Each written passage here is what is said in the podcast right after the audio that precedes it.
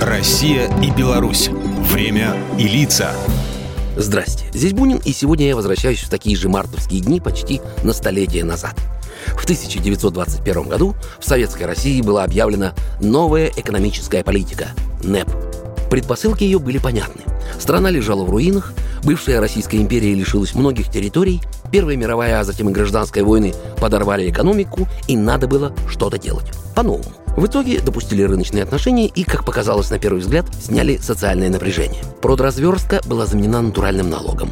Крестьяне получили право распоряжаться своей продукцией, которая оставалась после уплаты налогов. Учитывая размеры продразверстки, на территории Беларуси продналог был установлен вдвое большим. Введение НЭП в Беларуси совпало по времени с передачей земли крестьянам. В 2021 году крестьянство увеличило свое землепользование на 11,5%.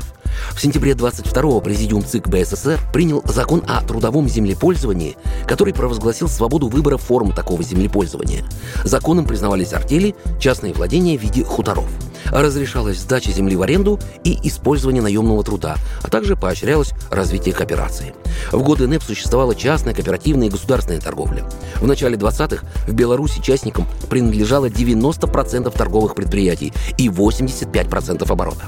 Но внешняя торговля осуществлялась через комиссариат внешней торговли РСФСР. Одной из особенностей Беларуси было значительное развитие мелкого производства. В 23 году в республике существовало более 3000 частных предприятий, годовой оборот которых составлял почти 5,5 миллионов рублей.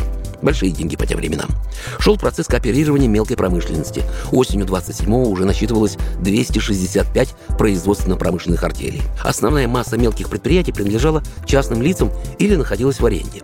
В годы НЭП в Беларуси были восстановлены и построены десятки фабрик и заводов, в их числе кожевенный завод «Большевик» и обойная фабрика в Минске, а также обувная и кондитерская фабрики в Гомеле. Всего за годы восстановления было построено 106 новых предприятий.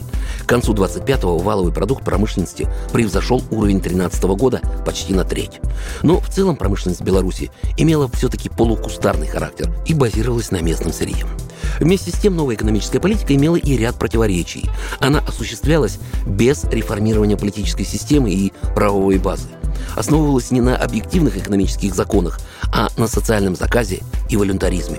Эта двойственность, которая балансировала на противоречиях между обобщенным и частно-капиталистическим, и привела в итоге к свертыванию этой политики в 1931 году. За 10 лет НЭП, конечно, привел к быстрому оживлению экономики, но власть поняла, что НЭПманы уже не служат делу социализма и всех раскулачила. Программа произведена по заказу телерадиовещательной организации Союзного государства. Россия и Беларусь. Время и лица.